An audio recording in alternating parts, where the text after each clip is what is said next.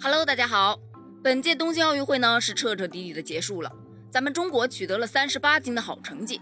这里面啊，当然是有我们每一位选手的拼尽全力，但也真的不得不感慨一下，这三十八金里也有咱们网友做出的巨大贡献。比方说，在本届奥运会中啊，女排的意外出局，无疑就成了网友们最最痛心的事儿了。犹记得呢，当时我们在群里面讨论啊，这个女排到底是因为什么原因被淘汰的？有位网友就感叹道：“哎，奥运会都好几天了，我就看了两场女排呀，结果两场都输了。”大家是恍然大悟啊，原来原因在这里。那麻烦下次女排出战的时候，你关机好吗？果不其然，他没看的那场女排就赢了。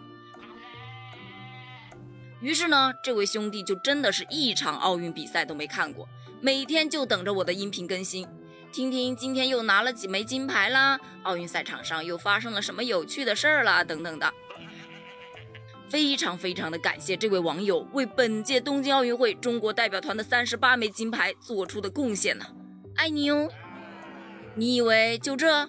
怎么可能啊！网友们在本届奥运会上，那可是把自己安排的明明白白、清清楚楚，每天都是忙得不可开交啊。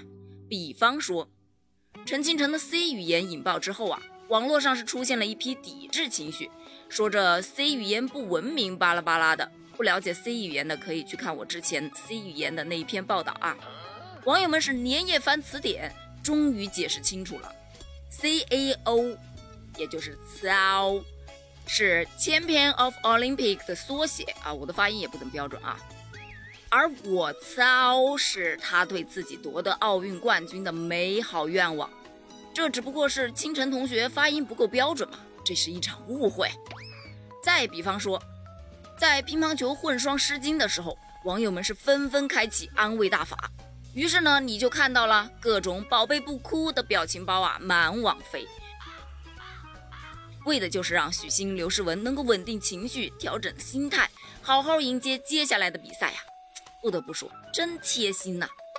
还有，在苏神苏炳添九秒八三打破亚洲纪录的同时啊，网友们通过游泳运动员剃体毛得来的灵感。不了解这个事件的，可以去听听我那个每个人的身上都有毛毛的那一期节目啊。他们是纷纷留言苏炳添，一定是头发影响了你的速度。剃光头，没准这速度还能提升。你看看那些跑得快的黑人啊，基本都是光头。哈哈，感谢网友们的提议啊，咱们苏神呐，下一篇论文的主题有了。众所周知呢，咱们的奥运冠军都还蛮会凡尔赛的，这个我之前也专门做过一期节目啊，可以去听听看。但是咱们的广大网友才是资深的凡学研究者啊。比方说，在包揽金银的时候，网友们的播报是：啊，在今天这场比赛中，中国队以微弱的优势险胜中国队，夺得了金牌。中国队不敌中国队，遗憾夺得银牌。中国队痛失铜牌呀！在播报张雨霏夺金时，时光如梭。距离张雨霏上一次拿到金牌已经足足过去了八十分钟啊，很烦，对吧？还有还有，在孙颖莎呀四比零大比分击败伊藤美诚，挺进了女单决赛的那场比赛后，网友们是绞尽脑汁啊，为更新中华成语词典做出了莫大的贡献。比方说，杀气腾腾啊，杀一儆百呀，等等的。还给孙颖莎取了个响当当的名号“人间止疼片”，广告语都给她想好了，“人间止疼片，专治花里胡哨”。笑死！还有呢，在奥运冠军打完比赛呀，他们都是要写总结的啊。上期节目我们刚刚总结过，对吧？那咱们网友不也得来个总结吗？于是乎就有了以下这个总结的开头。中国代表团在本届2020东京奥运会上共夺得三十八金、三十二银、十八铜的完美战绩。本次共出征七百七十七人，开幕式第一百一十一位出场，共夺得八十八枚奖牌，这表现简直六六六啊！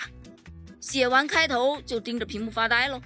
作为热情网友的一员，我觉得是时候站出来了。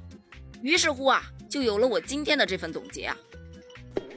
其实呢，这些天一路走来啊，我发现我们本届的网友真的是特别可爱，他们的心态啊发生了巨大的变化，他们已经不再为金牌论，而是认认真真的去关注比赛本身，关注每一位夺金或者出局的运动员背后的努力和执着。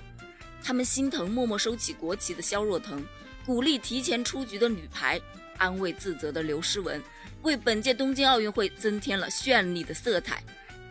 感谢网友们，也感谢为国争光的健儿们，你们就是中国力量，坚不可摧，爱你们哟！加油！加油！加油！加油！加油！加油！加油！加油！加油！加油！